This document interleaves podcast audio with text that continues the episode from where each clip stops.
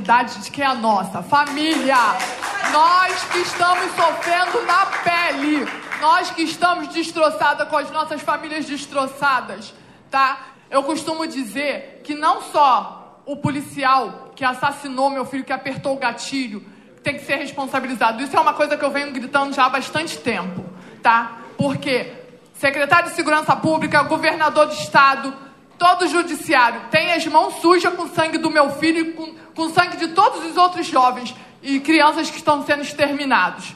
Eu não aceito, eu não aceito que o meu filho tenha morrido é, em prol de uma política de segurança pública mentirosa, excludente, racista. Eu não aceito. Eu não aceito, porque a gente vê que o PP e, e outra coisa é tudo a mesma coisa, é tudo a mesma farsa.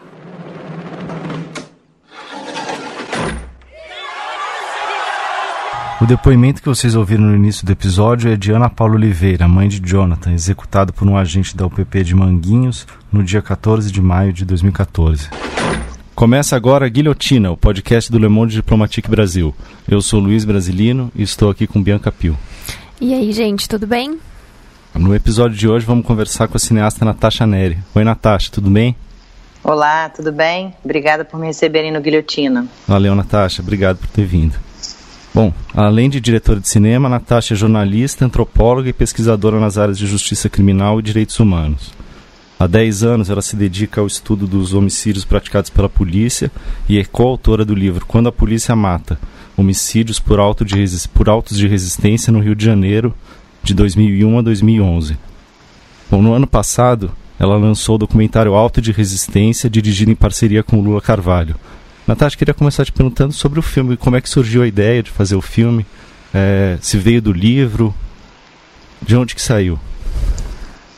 Bem, a ideia de fazer um filme veio da angústia de que a gente tem muito, muita produção de conhecimento na área acadêmica acumulada, né? A gente conhece os processos sociais é, que produzem cotidianamente essas mortes e as legitimam nas burocracias estatais mas os homicídios continuam acontecendo. É, em 2015 houve alguns casos marcantes, né, que tiveram é, vídeos que foram parar nas redes sociais e puderam é, trazer para o público amplo da sociedade civil as práticas rotineiras da polícia em favelas, em comunidades no Rio de Janeiro. Então a gente teve em fevereiro um caso de um menino que filmou a própria morte, que é um dos casos que está no filme, do Chauan e do Alan. O Alan faleceu, o Chauan sobreviveu e o Chauan estava preso. Não fosse o vídeo, ele continuaria preso, né? E o Alan morreu. Tiveram alguns casos que foram parar é, nas redes sociais por conta disso e os homicídios estavam aumentando, os homicídios praticados pela polícia, né? Então o filme nasce dessa angústia é, de querer falar para um público maior um pouco do, do, do, acúmulo que eu tinha tido na área acadêmica, né? Eu era pesquisadora da UFRJ, fui durante é, seis, sete anos, pesquisadora do Núcleo de Estudos da Cidadania, Conflito e Violência Urbana, da UFRJ, que é coordenado pelo professor Michel Missi. E a gente tinha feito uma etnografia das instituições do sistema de justiça sobre esses homicídios praticados pela polícia, né?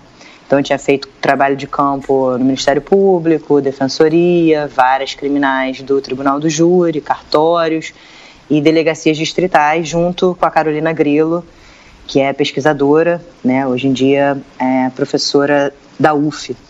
Então, a gente é, acabou fazendo três, quatro anos de campo e publicou esse livro que se chama Quando a Polícia Mata, né, que mostra como que cotidianamente as instituições do sistema de justiça legitimam essas mortes, né, e esses casos acabam sem ter uma elucidação, eles são arquivados, 98% dos casos são arquivados, sem que a gente saiba em que circunstâncias aconteceram essas mortes, né? Então, o filme nasce dessa vontade de poder é, trazer para um público mais amplo essa temática do genocídio da população negra e pobre do Rio de Janeiro.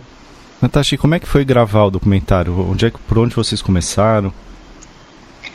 Bem, a gente tinha um, um, grande desafio, né? Eu e a Juliana Farias, que foi correterista comigo, né? E, e também assistente de direção. A Juliana Farias é professora da Unicamp hoje em dia e ela acompanhava as mães que tiveram seus filhos mortos pela polícia já há muitos anos. Ela tem 15 anos de pesquisa nessa área, né? E a gente tinha um desafio de como fazer um filme é, que retratasse a justiça, sendo a justiça tão lenta, né? Como fazer o tempo da justiça caber no tempo de um filme. Então, como estratégia ali é, do roteiro, que não foi um roteiro, a gente fez uma estrutura de filmagem, né, um plano do que, que a gente iria filmar, a gente pensou em pegar casos é, em diferentes estágios né, nas suas investigações e, e alguns casos que estavam no começo, como o caso da chacina de Costa Barros. A gente queria filmar um caso desde o seu início, né? Então a gente acompanhou o caso da chacina de Costa Barros dia a dia, desde o IML. Alguns casos com entraves na investigação, sem ter denúncia. E aí a gente fez a pesquisa nas varas dos tribunais do júri, né, nas quatro varas, para ver quais casos que estavam tramitando e quais que iam ter audiências. Então, basicamente, a gente, durante dois anos e meio, acompanhou a maior parte dos casos de homicídios praticados pela polícia. A gente tinha ali uma listagem de uns é, 40 casos que a gente seguia, e aí a gente foi vendo é, quais as particularidades de cada um, né, quais elementos e quais fatores diferenciais que cada um trazia, né? A arma plantada, um sobrevivente, um vídeo com câmera, a polícia civil, porque a polícia civil também mata e não só a polícia militar. Então a gente foi fazendo essa seleção dos casos a partir dos casos que estavam tramitando na justiça, que tiveram uma denúncia, porque são poucos os casos, né? Como eu falei, 98% dos casos são arquivados, então o que chega na justiça são 2% dos casos. Não, então que tem denúncia. tinham 2% né, pra, no total ali para escolher os casos, né?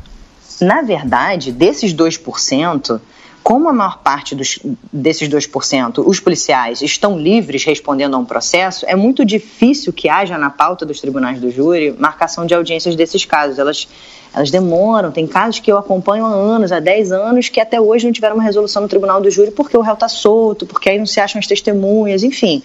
É bem difícil. Então a gente, a gente acompanhou realmente a maior parte dos casos que estavam tendo audiências, né, que estavam na pauta ali. É, e aí o que está no filme basicamente é o que a gente o que a gente pôde filmar. Algumas coisas ficaram de fora, né?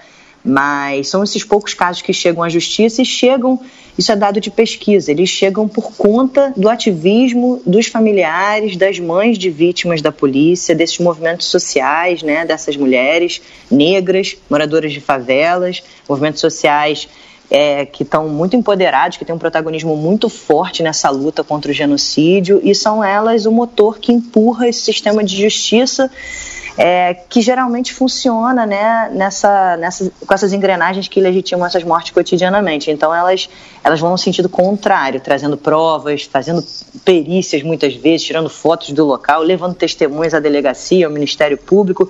Não fossem essas mães, muitos dos casos teriam sido arquivados. E Natasha, durante esse processo de produção, é, você ou alguém da equipe chegou a ser ameaçada? Assim, acho que, enfim, é, é uma questão presente, né, em quem pesquisa esses temas. Olha, é, as pessoas que são ameaçadas e que foram ameaçadas foram as famílias dos mortos, né? É, não ao longo da filmagem, mas pessoas com quem a gente filmou e que a gente acompanhou nesses últimos anos contam que em muitos momentos tiveram um fuzil apontado para o seu peito, né? É, como Dona Maria Dalva, do Borel, né? Uma chacina que aconteceu em 2003 e ela sempre conta que logo depois da morte do filho dela, que ela foi ameaçada pelos policiais do 6 Batalhão porque ela começou a gritar, é, participar de manifestações, foi até Brasília, né? Então, muitas das mães relatam que após a morte de seus filhos, sofreram situações ameaçadoras, né? Abordagens policiais ou abordagens em suas casas. A nossa equipe não foi ameaçada, mas a gente teve algumas intimidações, né? Então, uma coisa marcante era que é, o único caso que a gente não conseguiu filmar, a gente teve autorização de 11 magistrados, mas o único caso que a gente não conseguiu filmar porque os policiais não queriam e de fato enfiaram a mão na câmera, gritaram com a nossa equipe, foi um caso é, da Coordenadoria de Recursos Especiais, a CORE da Polícia Civil, um caso com o uso do helicóptero, que está no filme, mas que a gente não pôde filmar a audiência. Né? Então, esses policiais é, se sentiam muito incomodados de ter um filme que abordasse um dos casos, né, em que eles foram responsáveis por uma chacina de cinco pessoas na favela do Rola.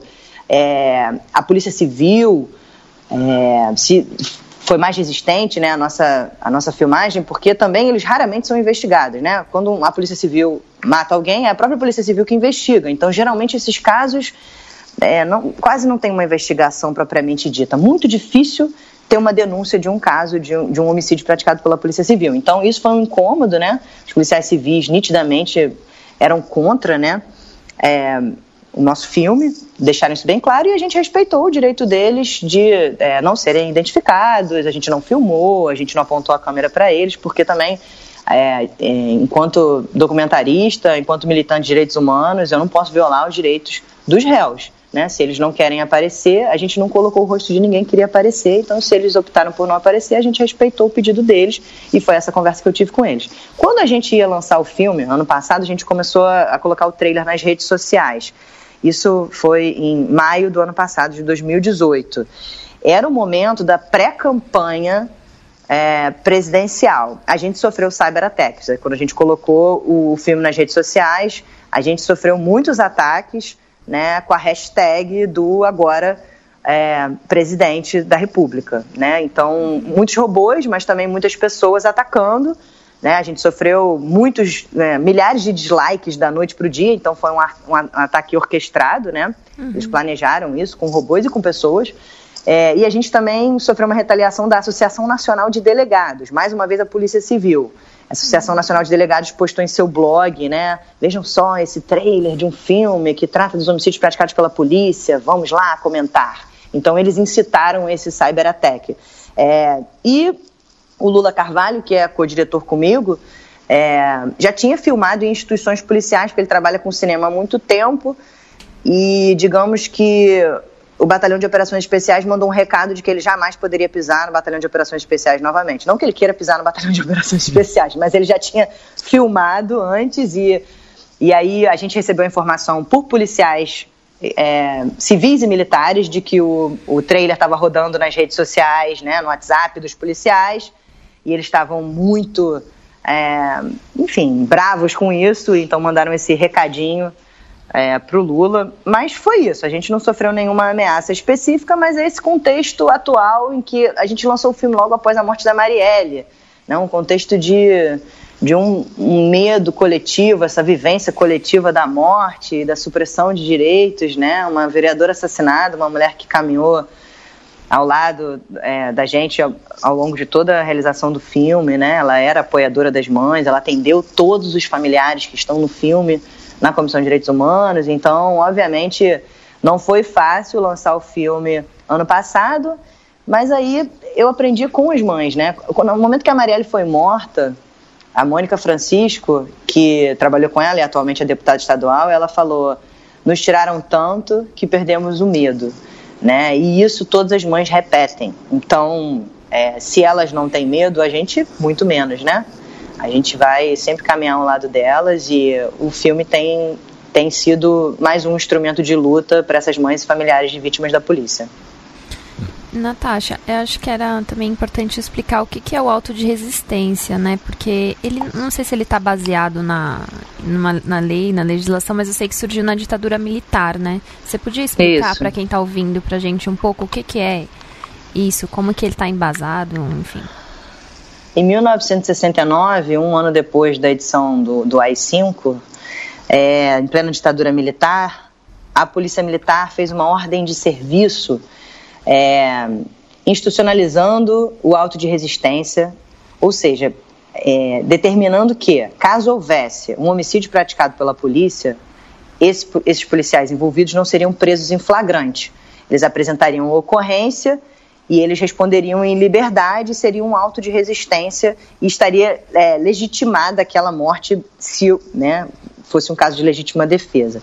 É, e aí, isso, em plena ditadura, né, isso servia para cobertar uma série de, de homicídios né, praticados pela polícia e isso tornou parte da cultura policial. É, até 2012, os homicídios praticados pela polícia tinham, tinham na, na Polícia Civil uma classificação administrativa de homicídios provenientes de auto de resistência.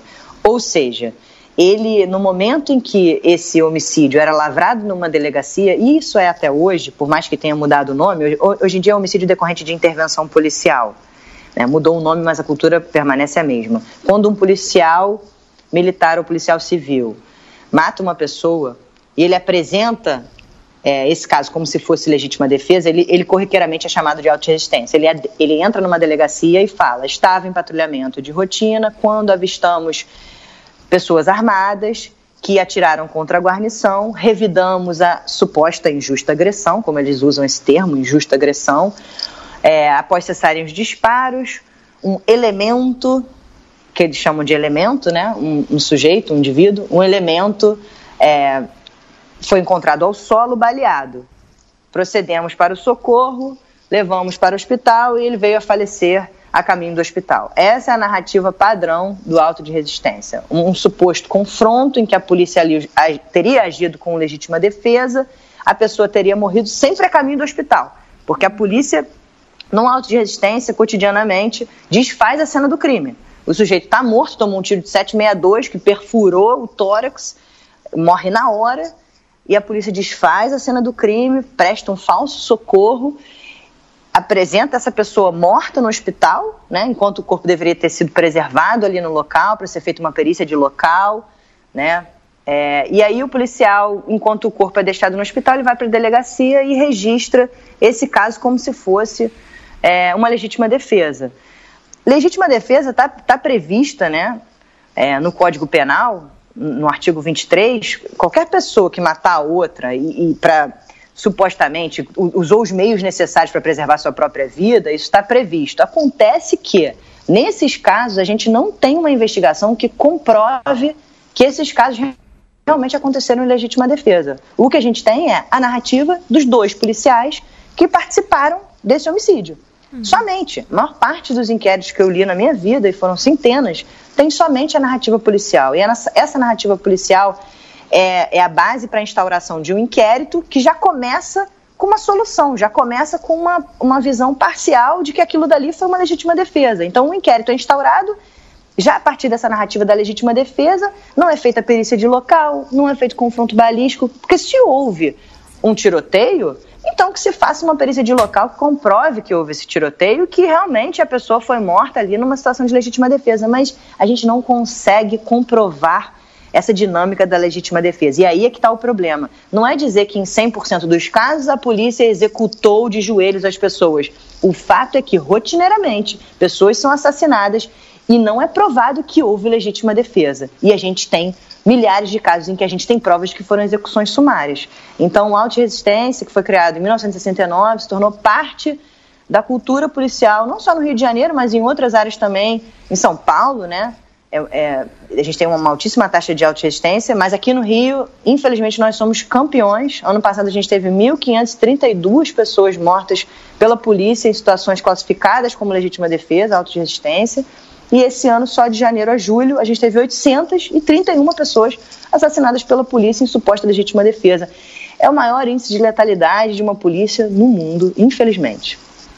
É, Natasha, é uma coisa que chama muita atenção nessa coisa do registro da ocorrência, né? Que normalmente os próprios policiais são testemunhas do caso e a pessoa que for, foi morta, ela também é citada como autora de um crime, né? Além de vítima, né? E esse processo sistêmico de incriminação, ele é utilizado para justificar essas mortes, né? Exatamente. O auto de resistência, a base dele para ele se legitimar é sempre incriminar a vítima. Então, é, no momento em que esse registro é feito, são apresentadas drogas ou é apresentada uma arma que muitas vezes a gente sabe cotidianamente, inclusive isso dito por policiais militares e civis quando eu fiz pesquisa, de que é uma arma que é uma vela, né, que é plantada no morto, né, para velar o morto, como eles falam, né, que é, geralmente é uma arma fria.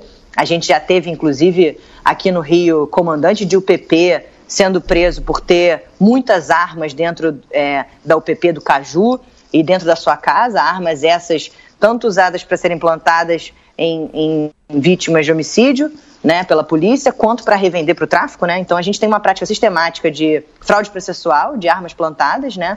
É, então a gente tem um kit que eles chamam de kit bandido, que é esse kit composto ou por radiotransmissor e droga, ou por droga e arma, que é apresentado como se fosse suficiente para acusar aquela pessoa morta. Então, em vez da gente ter uma investigação sobre os policiais que foram autores do homicídio, é o contrário. A gente tem uma investigação sobre a pessoa morta. em geral, Se essa pessoa usasse drogas, por exemplo, isso, isso já é uma narrativa é, usada no inquérito para dizer: ah, veja bem, ele era usuário de drogas, logo estava numa área de boca, logo tinha envolvimento com o tráfico.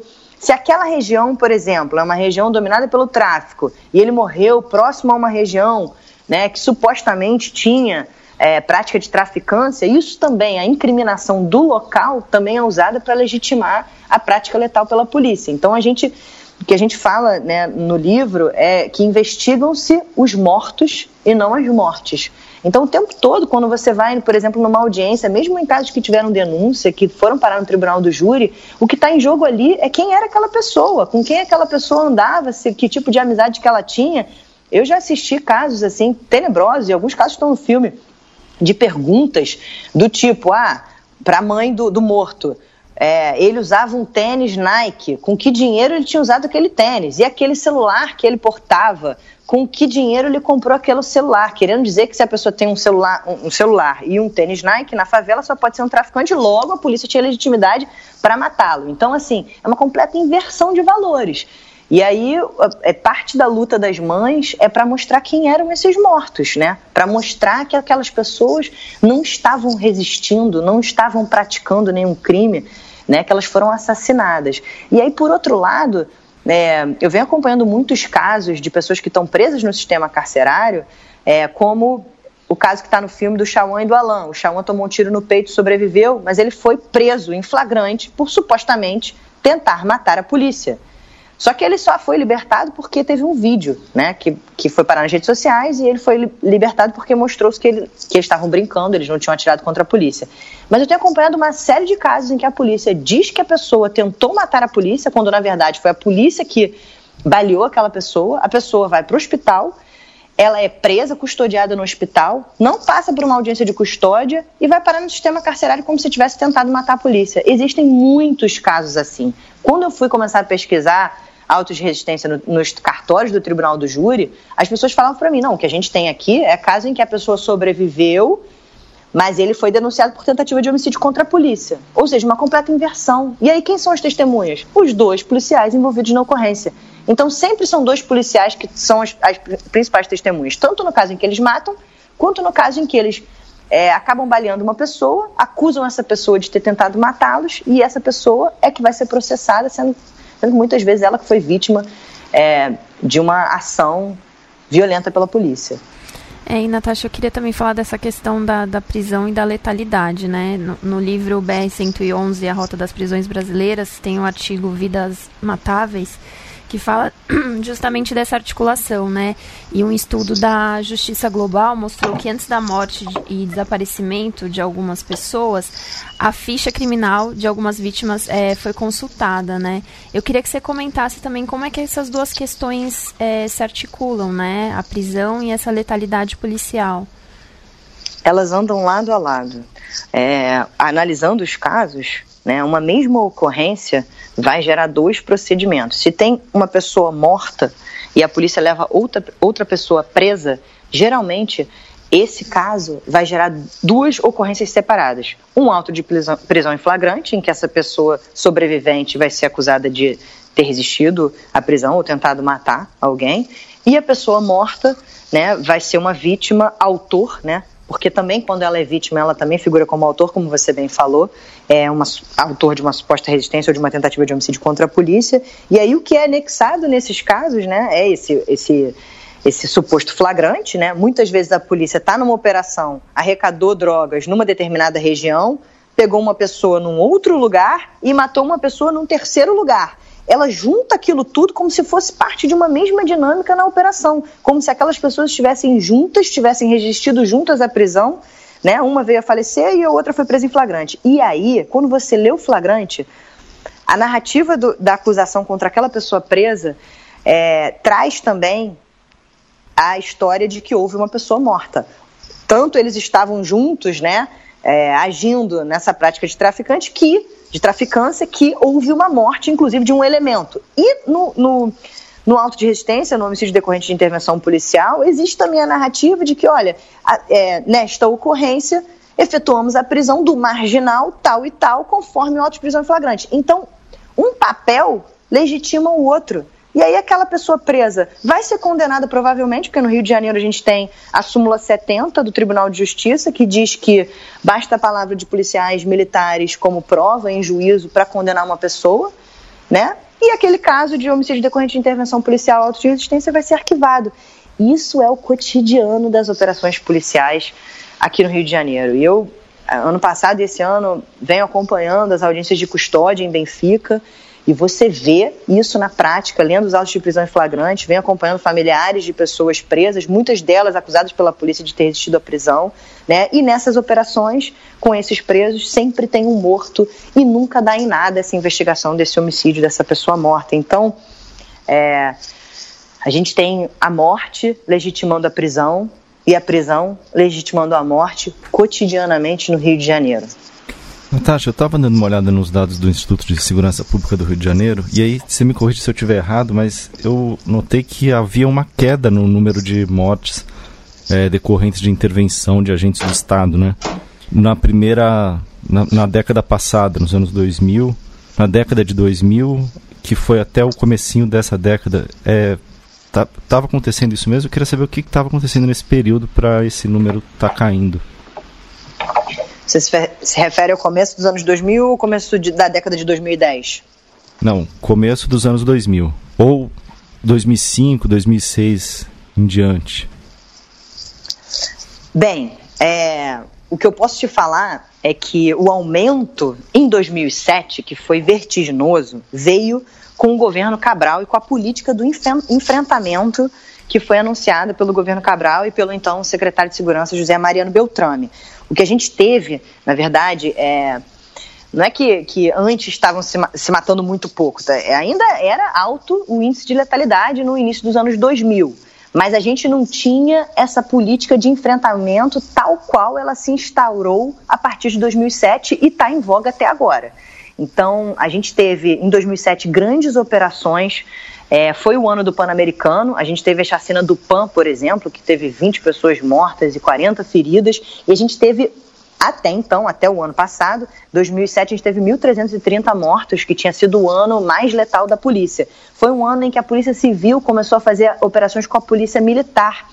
Não à toa, nesse ano, foi o ano em que é, a Secretaria de Segurança Pública estava é, nas negociações para comprar o helicóptero da CORE, que é esse helicóptero que se chama Caveirão Voador, né, que é o chamado Águia da Polícia Civil e que atira, né, é usado como plataforma de tiro. Em 2008 ele passou a ser usado, ele chegou no Brasil, é um helicóptero do modelo Rio e 2, né, ele passou a ser usado cotidianamente nas operações. Então, é, a gente teve em 2007 e 2008 muito marcadamente esse início dessa política do confronto, essa política que não é confronto, né, que são operações, que é massacre, na verdade, que são mega operações com todas as forças policiais nas favelas, né, houve um aumento é, vertiginoso dos homicídios praticados pela polícia. E aí tem gente que fala, ah, mas aí quando chegou o PP, os homicídios pela polícia é, diminuíram. É, era isso não que eu ia é falar. É um Deixa eu me corrigir aqui, Natasha. Eu estava falando que estava caindo, mas realmente aumentou até 2008, né?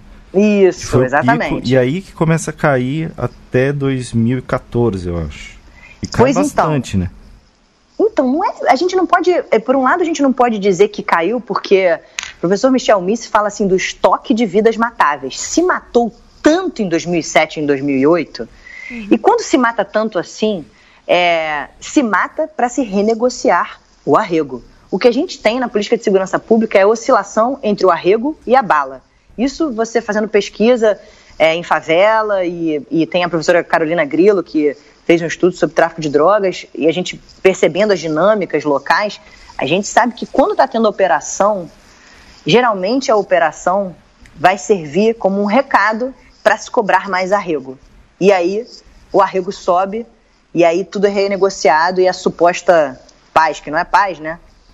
É, ela te, existem momentos, existe uma oscilação. Então a gente teve 2007, 2008 com muita morte e ao mesmo tempo um suposto projeto de pacificação entre aspas, que na verdade era um projeto de marketing né, para vender a cidade do Rio de Janeiro como uma cidade da Copa do Mundo, a cidade olímpica, né, com aquele cinturão de UPPs em volta da área hoteleira, dos estádios, né, que foi isso, as 40 UPPs foram nessas áreas principais de circulação de atletas, né, nas principais vias e nas principais áreas por onde os atletas e turistas estariam, né, e aí mata-se, mata-se, mata-se em 2007 e 2008 para chegar no final de 2008 e falar: opa, temos o projeto da UPP maravilhoso, vamos entrar sem nenhum tiro. Mas veja bem, foram mortas é, 2.500 pessoas entre 2007 e 2008 para se chegar e colocar uma bandeirinha lá em cima e dizer que não se disparou nenhum tiro, não. Foram disparados muitos tiros e foram assassinadas cerca de 2.500 pessoas pelo governo Cabral, que foi quem instaurou as UPPs. E aí, nesse momento das UPPs, existem negociações em, volta, em voga, né? Que, de uma certa forma, não é que a UPP trouxe paz, é que houve é, um novo momento em que essa, essas renegociações estavam sendo feitas e houve menos tiroteio, né? Por uma série de fatores. Só que, assim, em outras áreas da cidade, como a Baixada Fluminense, por exemplo, como Niterói e São Gonçalo, os autos de resistência aumentaram nesse momento. Porque houve, é, houve sim migração, mas houve muito mais violência por parte da polícia nessas áreas. A polícia dizia que não estava sendo violenta aqui, mas a polícia estava usando muita violência na Baixada Fluminense, em Niterói, em São Gonçalo. Então, no 7 Batalhão, 34º Batalhão, 15º Batalhão, a polícia estava matando como nunca antes. Né? 41º Batalhão, foi, foi nessa época que o 41º Batalhão foi criado. É, e aí passou a ser o campeão na letalidade por parte da polícia. E aí o projeto das UPPs, como não era um projeto de verdade, né? Claro que ele ruiu. E aí os autos de resistência aumentaram até nas áreas da UPP posteriormente. 2014 foi o ano da Copa do Mundo. No, no mês anterior e no mês de realização da Copa, do Mundo, da Copa do Mundo, a gente teve um aumento absurdo nas mortes cometidas pela polícia. Um dos casos que está no nosso filme, que é o caso do Jonathan, filho da Ana Paula, de Manguinhos, ele foi morto há um mês da Copa do Mundo. E eu me lembro muito bem que naquele mês, e em junho, na realização da Copa do Mundo 2014, a polícia matou muito. Então a gente tem justamente o um aumento nos homicídios praticados pela polícia em 2014 2015, 2016 e daí para frente a coisa fica descontrolada. É, ano passado a gente chegou a esse ápice de homicídios praticados pela polícia, com cerca de 4 a 5 pessoas mortas por dia pela polícia no estado do Rio de Janeiro, e a gente continua nesse índice. A gente está pior ainda com esse governador. É, que determina que a polícia vai e cometa chacinas, um governador que sobe no helicóptero aéreo e bate palmas para a ação letal da Polícia Civil, que condecora policiais do batalhão de choque que fizeram uma chacina de 15 pessoas no falete fogueteiro. Então a gente agora a gente tem em voga com com toda permissividade, com aplausos por parte do executivo estadual e federal, a gente tem em voga a política do genocídio, né, escancarada. Tá e, e, pior, né? Com, com o governador oferecendo condecorações a essas pessoas que cometem chacinas. É, eu ia te perguntar justamente sobre isso. Qual a influência do, do governador né, nesse aumento de mortes esse ano? É, vai, no primeiro semestre bateu o recorde histórico, né? Foram 881 mortes no primeiro semestre. 15% é. a mais do que ano passado, que já tinha sido o recorde histórico também, né? a gente sem dúvida tem uma influência na prática é, desse discurso, que no caso do governador não é nem só um discurso, ele, ele, ele pauta a vida dele também por apoiar as equipes mais letais da polícia. Ele gosta de fazer treinamento com BOP, ele gosta de voar no helicóptero da Core, né?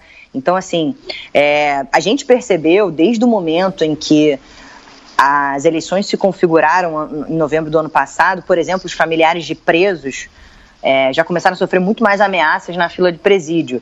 É, e aí, com a virada do ano, de fato, a polícia se sentiu mais empoderada de puxar o gatilho e saber que teria essa chamada segurança jurídica que tantos policiais querem, que na verdade é dizer que eles podem matar e que nada vai acontecer com isso, né?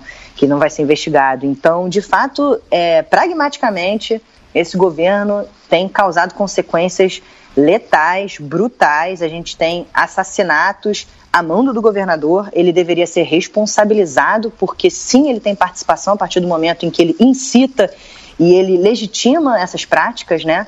Então a gente já teve episódios trágicos esse ano e a gente está nessa média diária de cinco mortos por dia pela polícia, sem contar os efeitos de todas as operações policiais que estão sendo feitas. Eu, nunca vi tantas operações policiais em favelas diariamente. A gente, a gente acompanha com os movimentos sociais de favelas, tem dias que são 10, 12 favelas tendo operações violentas demais.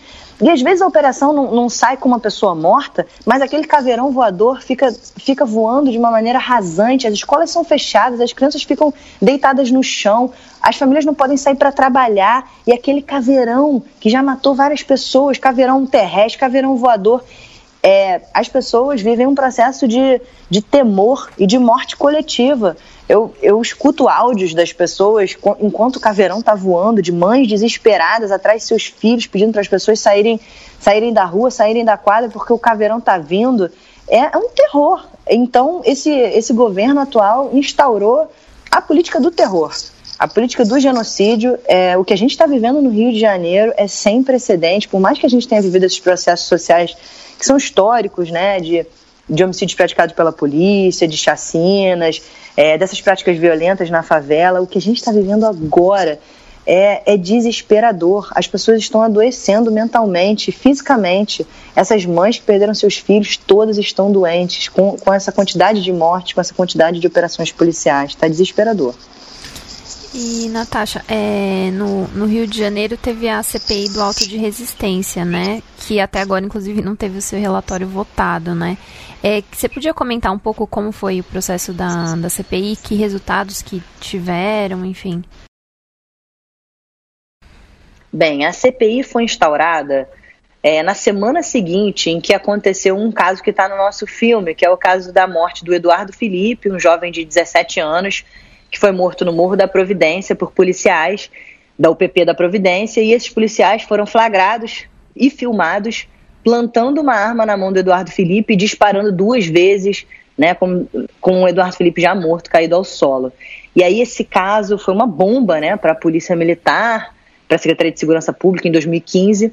Cinco dias, mais ou menos, depois desse caso ir parar é, na mídia, foi instaurada a CPI dos autos de resistência na LERJ, é, e ela teve seus trabalhos é, realizados até o meio de 2016. Eram reuniões semanais, né? A gente filmou todas essas reuniões, a gente estava no, no, processo de filmagem. Quando a gente começou a fazer o filme, eu não sabia que ia ter CPI, mas por conta do aumento dos homicídios praticados pela polícia, né? E desses casos que vieram à tona na mídia, essa CPI foi instaurada, então a gente incluiu a CPI no filme e filmou todas as sessões. A Marielle era, era coordenadora da Comissão de Direitos Humanos nessa época, a gente conseguiu autorização para filmar todas as sessões, e aí foram convocados é, chefe de polícia civil, comandante da polícia militar, peritos, familiares de vítimas da polícia, especialistas, enfim, todo mundo que poderia dar depoimentos, peritos do IML, peritos do CCE, a, a CPI foi até o IML para ver como eram feitos os, os, é, os exames de perícia, os autos de exame cadavéricos, né, nos mortes pela polícia, foi ao ICCE para entender a questão é, das, das perícias nas armas, tanto nas supostas armas das pessoas mortas, quanto nas armas dos policiais, porque é uma coisa que que a gente mostrou no livro que a gente publicou pela UFRJ e que a CPI também percebeu é que quando um policial comete um homicídio, as armas dos policiais não são apreendidas na delegacia. Existe um auto de depósito em que o próprio policial, militar ou civil, é o responsável por levar aquela arma para a perícia no Instituto de Criminalística Carlos Éboli. E aí, quando a CPI foi ao ICCE, que é esse instituto, é, os peritos falaram: olha, essas armas chegam meses depois aqui para a perícia, quando chegam, e a gente não tem como dizer que aquela arma é a mesma que, que foi utilizada, porque elas, elas são compostas por três partes, né, as armas intercambiáveis. Então aquela perícia quase que não vale de nada, né? Então, assim, a, a CPI realizou um extenso trabalho de investigação, é, enquanto pesquisadora, eu colaborei com a CPI, o professor Inácio Cano também colaborou, a Anistia Internacional colaborou, o FRJ, todos os especialistas trazendo dados, fazendo análises quantitativas, qualitativas, é, e foi, foi é, de fato escrito um relatório final muito bom, né, que mostra que 98% dos casos são arquivados, né, o professor Inácio Cano fez essa análise quantitativa, que corrobora a pesquisa que a gente tinha feito na UFRJ com o professor Michel Misse. É, a, gente, é, a CPI fez uma série de análises de casos específicos, levantou muitos dados, pegou dados da Polícia Civil, pegou um ótimo banco de dados de 2010 a 2015, né, sobre todos os homicídios praticados pela polícia, com análises aprofundadas, mas, é, bem, ele foi votado na CPI, foi aprovado enquanto relatório final, mas o plenário da Alerj não pautou para votação. Então, oficialmente, né, ele não, não pode nem ser publicado porque ele não foi votado no plenário da Alerj. Se a gente não tinha clima no plenário da Alerj é, até o ano passado, imagina com essa nova legislatura, né, em que a gente tem a bancada da bala muito mais fortalecida, a gente tem o deputado mais votado do, do, Rio de Janeiro, do PSL, um sujeito que quebrou a placa da Marielle e, e, tem em seu gabinete um pedaço dessa placa. Então, a Alerj agora realmente não, não acredito que esse relatório seja aprovado, mas o acúmulo de conhecimento é, dessa CPI é muito importante. Né? E tem todas as sessões na internet, as, parte das sessões também estão no nosso filme, e esse relatório também pode ser acessado. Então, ele é, eu, eu considero que essa CPI foi um esforço muito importante. Tá. Natasha, é, você estava falando do incentivo né, que o governador Witzel tem dado para esse tipo de, de morte praticada por agentes do Estado. É, e no plano federal tem um, um, projeto do ministro Sérgio Moro que também prevê a ampliação de, da, da possibilidade do excludente de licitude, né, do excludente de licitude para policiais em confronto em que eles seriam enquadrados como legítima defesa. É, como é que você está enxergando esse, esse projeto? Esse chamado pacote anticrime, na verdade, é um pacote pró-crime, é um pacote anti-direitos, anti-favela, anti-negros, é um pacote genocida, cujas propostas é, de dar legítima defesa a homicídios praticados pela polícia e de propor mais encarceramento, né, é, só, que, só vão agravar a crise no sistema carcerário que a gente tem hoje, com 812 mil presos, né, e aumentar a letalidade por parte das polícias. Então, a gente tem um, o. Bem, esse pacote anticrime, ele está tramitando duplamente, tanto no, no Senado quanto na Câmara. É, na Câmara ele ganhou o número de projeto de lei 882 de 2019 e no Senado 1864. É, tem mais de 80 instituições e movimentos sociais, instituições de direitos humanos, instituições da área do, do direito, é, movimentos de mães, né, que se uniram e estão numa uma campanha contra o pacote anticrime. O nome da campanha é Pacote Anticrime, uma solução fake. Ela foi lançada em março dentro da Câmara com um debate, também teve debate no Senado, nos estados também estão sendo feitos debates, é, manifestações, semanas de mobilização, protagonizadas pelos familiares de vítima da polícia e pelos familiares de presos. Né? A campanha quer mostrar que, na verdade, o pacote não traz solução para o aumento da criminalidade. Na verdade, ele traz mais do mesmo. São, são 30 anos de uma política de segurança pública pautada nesse enfrentamento, né, pautada no uso da violência por parte do Estado, pautada no encarceramento em massa. E a gente está vendo que é, a gente tem uma crise gravíssima no sistema penitenciário, com 40% dos presos provisórios.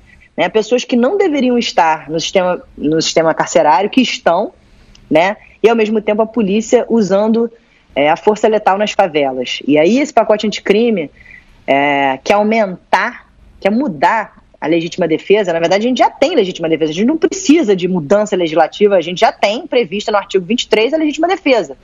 O pacote anticrime quer dizer que a polícia pode é, matar para prevenir injusta ou iminente agressão em situações de conflito armado ela usa o termo conflito armado, ela usa a legítima defesa preventiva, né? Isso vai, na verdade, na prática a gente já sabe que os homicídios já são cometidos e não tem investigação e fica por isso mesmo. Então, isso vai dar mais margem para a polícia dizer que olhou para aquela pessoa, era um suspeito, como, como o Witzel já vem praticando na prática, né? É, é mirar na cabecinha e atirar, mesmo que não tenha nenhuma, nenhuma injusta agressão. Então, e por outro lado, é, o pacote anticrime também propõe para os homicídios em geral e aí pode haver um aumento no feminicídio, né? Que se o homicídio for, for praticado é, com surpresa, medo e forte emoção, a pena não será aplicada ou será reduzida à metade. Ou seja, se um marido matar a mulher porque foi traído, estava é, mediante forte emoção,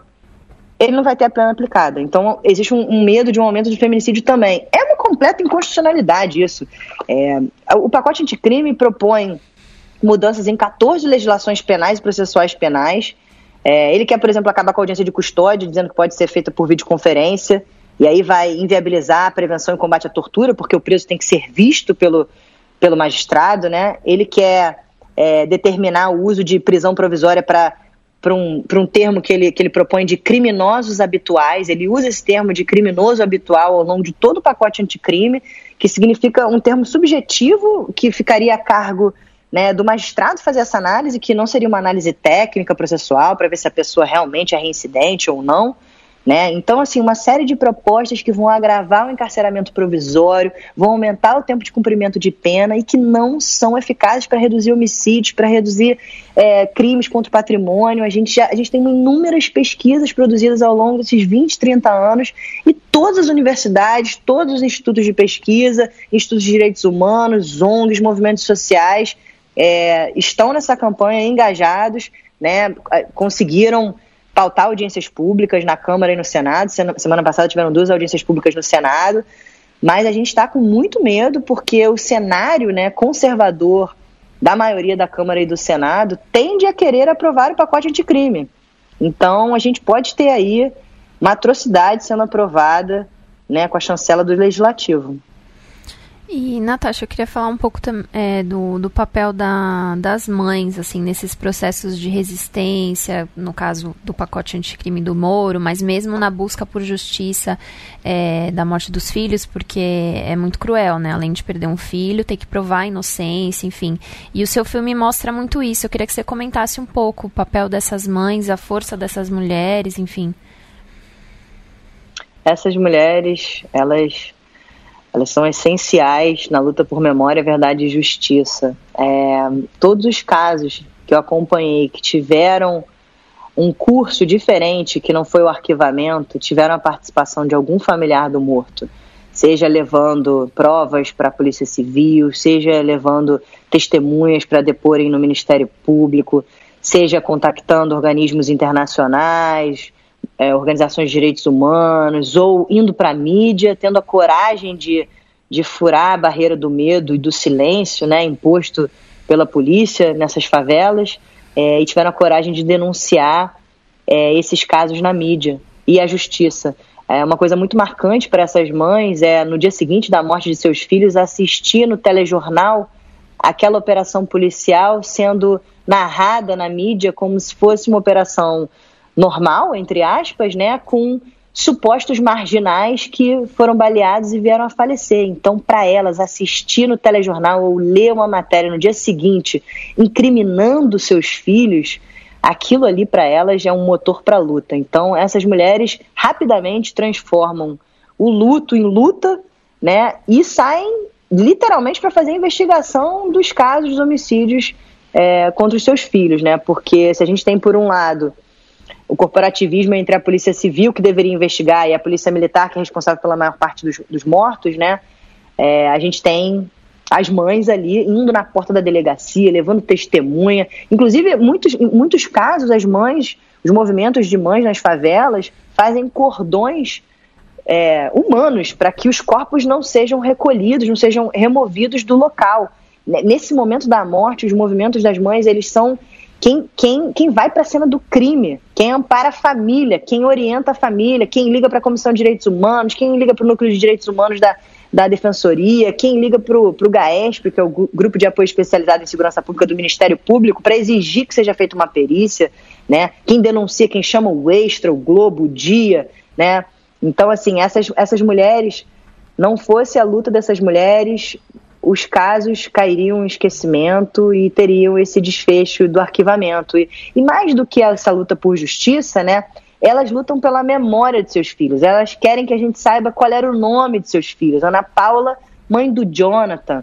Márcia, mãe do Wilton. Elas querem dizer quem eram seus filhos, porque você lendo aquelas dinâmicas retratadas nos inquéritos, aquilo é um apagamento da subjetividade das pessoas, aquilo é um processo de desumanização. E quando sai a matéria, né, as pessoas são tratadas como objetos, como elementos, como suspeitos. Então, a maior parte da luta dessas mulheres é pela memória, para reconstruir esses estilhaços que foram destruídos da memória de seus filhos.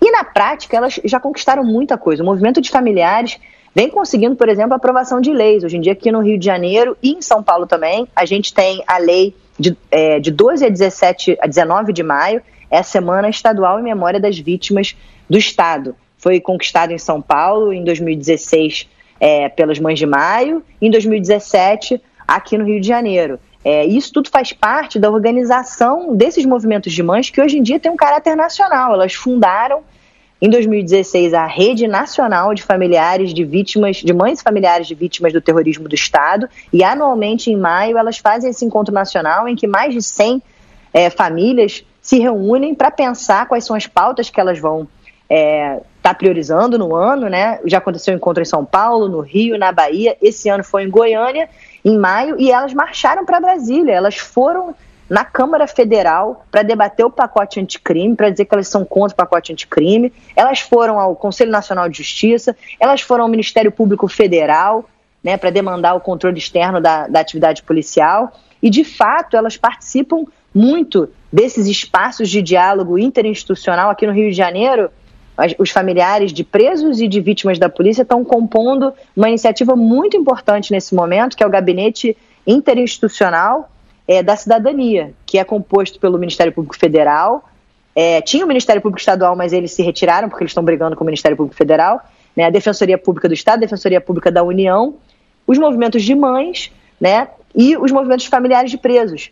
Eles estão juntos tentando fazer é, um, um, controle externo das atividades policiais nesse momento em que a polícia está pautando suas ações pelo uso da força, né? Então, eles, os movimentos de mães são a coisa mais linda de se acompanhar, né? E eu tenho aprendido muito com essas mães ao longo desses últimos anos, com todo é, esse cotidiano de lutas, elas elas se levantam cotidianamente, vestem as camisas, com, os, com o rosto de seus filhos, né? E, e, ao fazer esse movimento de vestir a camisa, de ir para a rua, de ocupar uma audiência pública, ocupar um debate numa universidade, de ir para Brasília, ir para o Congresso, elas estão fazendo justiça cotidianamente. Se a justiça não vem, né, pelas vias institucionais, as vozes dessas mulheres são as vozes de seus filhos e elas são essa representação diária da justiça.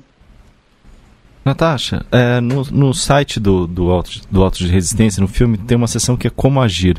Eu queria é, devolver para você essa pergunta aí. Como agir diante dessa situação? Bem, no site, em relação ao filme, a gente tem a possibilidade das pessoas se inscreverem para fazer exibições do filme com debates. A gente tem é, liberado um link de streaming é, para as pessoas poderem fazer exibições em universidades, em seus coletivos, em favelas. Essa campanha né, de impacto do filme tem sido feita há um ano, a gente está exibindo muito filme, as mães têm levado o filme para muitos espaços, né? Mas, para além do filme, eu acho que tem muitas coisas que as pessoas podem fazer para agir é, contra é, esse genocídio cotidiano da população negra e pobre, né? E contra essa legitimação né, por parte do Estado, do Legislativo, do Executivo, do Judiciário e da mídia, né? Essa legitimação cotidiana dessas mortes violentas por parte da polícia, né? Eu acho que cada um tem que refletir o que, é que pode fazer, seja compartilhar uma, uma notícia, seja procurar uma informação um pouco mais aprofundada, entrar nos, nos grupos, nas páginas das mães, Mães de Maio, Rede de Comunidades e Movimentos contra a Violência, Mães de Manguinhos, é, na, na, na, Rede Nacional de Familiares de Vítimas de Violência do Estado, poderem se informar um pouco mais sobre esses casos que muitas vezes vão parar na mídia como se fossem casos é, cotidianos, né? E não aceitar, não, não aceitar cotidianamente essa legitimação que é apresentada para gente, como se fossem mortos em confronto, como se fossem suspeitos. A gente tem que realmente problematizar, é, e principalmente as pessoas brancas, classe média, classe alta, privilegiadas, né, que não sofrem com essas operações policiais cotidianas, né. Nesse momento a gente tem que mais do que nunca apoiar os movimentos de favela, apoiar os, os, as mídias independentes das favelas, os coletivos de comunicação que estão fazendo um trabalho incrível, cotidiano, né? Desses rescaldo de operações. A gente tem, por exemplo, o coletivo Papo Reto, no Alemão, a gente tem o coletivo Maré Vive na Maré, a gente tem muita resistência sendo feita cotidianamente por esses movimentos é, e a gente tem que se perguntar de que forma que a gente pode apoiá-los, compartilhar as informações, porque a gente tem, a gente sabe que a gente tem uma, uma guerra narrativa, né? A gente tem, por um lado, uma grande narrativa oficial que, que elegeu o presidente, que elegeu esse governador, que é uma narrativa do medo social, que é uma narrativa que acha que é, os fins justificam os meios, né? Então, você usar a força letal cotidianamente estaria justificado pela, pela necessidade de combater o crime, né? E a gente sabe que isso não é aceitável, mas a gente tem boa parte da população achando que sim, que é preciso matar nas favelas para trazer mais segurança, e isso é inaceitável. As pessoas, por medo de perder um celular, por medo de ter o carro roubado, elas estão aceitando é, essas práticas que esses governos estão empreendendo, né, como forma de controle social nas favelas. E isso é inaceitável. A gente está vivendo um processo de desumanização e a gente tem que voltar para os nossos primórdios de olhar o outro como sujeito. Uhum. Natasha, a gente está chegando ao final. Muitíssimo obrigado. Foi ótimo Obrigada conversar com você. E obrigado pelo filme também. É uma super importante. Valeu. Muito obrigada pela conversa, foi um prazer. A gente que agradece, Natasha. E a gente aproveita para convidar os ouvintes a ler a série que a gente tem no Le Monde, Estado de Choque, que tem seis textos que trazem questões que estão totalmente relacionadas com o que a Natasha falou aqui. Inclusive, tem algumas pessoas citadas por elas que escreveram para a série. Então, está disponível no nosso site, diplomatic.org.br. Dá uma buscada lá, Sim. dossiê Estado de Choque. Vamos colocar um link no post também, colocar o link para os artigos da Carolina Grilo, que escreveu para a gente já pelo menos duas vezes, entrevista com o Raul do coletivo Papo Reto.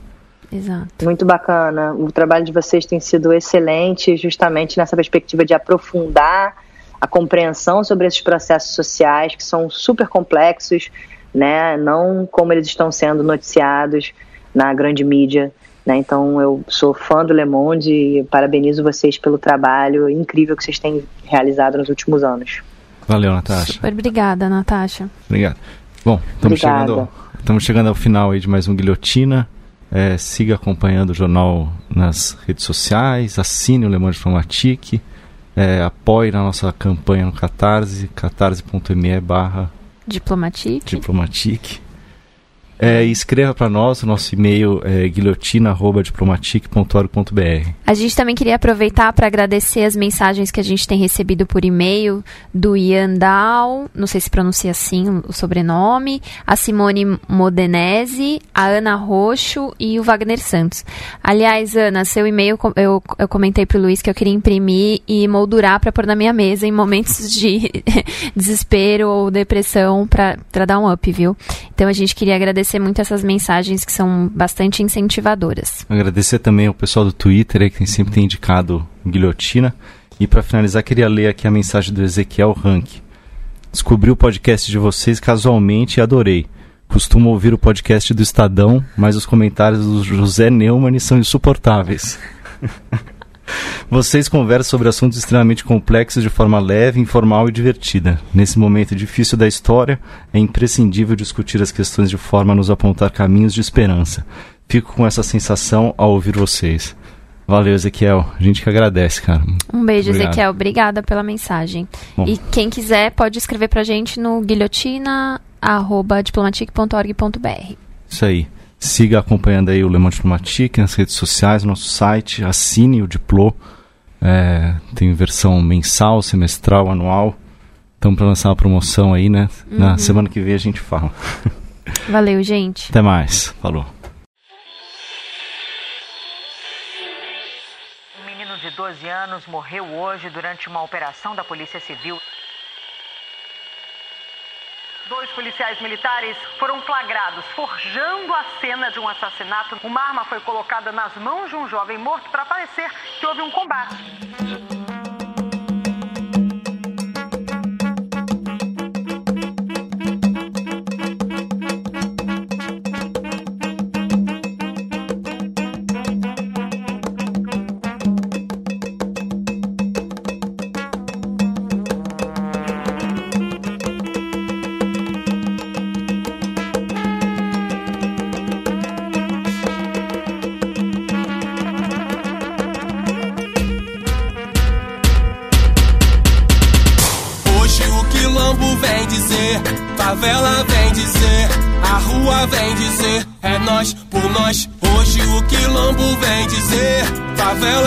Dizer, a rua vem dizer, é nós por nós. Papo reto nosso, vou te passar a visão.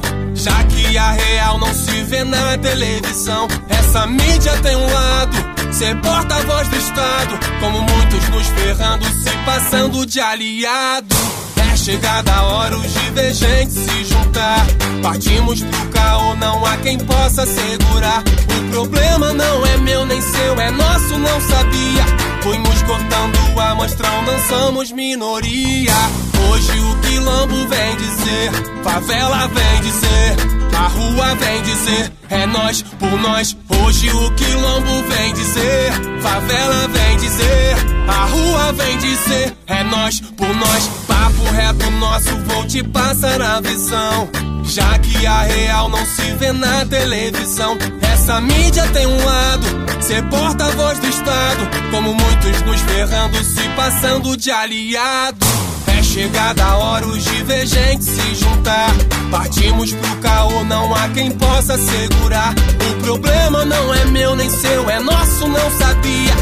Punhos cortando a mostrão, não somos minoria. Hoje o quilombo vem dizer, favela vem dizer, a rua vem dizer, é nós por nós. Hoje o quilombo vem dizer, favela vem dizer, a rua vem dizer, é nós por nós.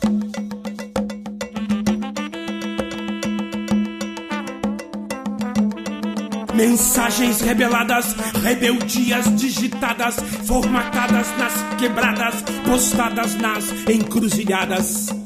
Enviadas a filhos diletos, netos de avós insurretos, bisnetos de bisavós inquietos, tataranetos de outra história. Meu ego black incorpora, memoriza a trajetória, linka a página da memória, acessa meu negro fugido. Creio mesmo, não duvido, Exu compartilha comigo, mensageiro atrevido, cutucada ao pé do ouvido. Pedagogia griou, arquivo correio naco, galo que sempre cantou. Dendê no padê da cultura, quilombo, favela, rua. Quem navega configura, conexão concreta segura, comunicação pela cura. Hoje, quilombo vem dizer, favela vem dizer, a rua vem dizer que é nós por nós. Quilombo vem dizer, favela vem dizer, a rua vem dizer que é nós por nós. Quilombo vem dizer, favela vem dizer, a rua vem dizer que é nós por nós.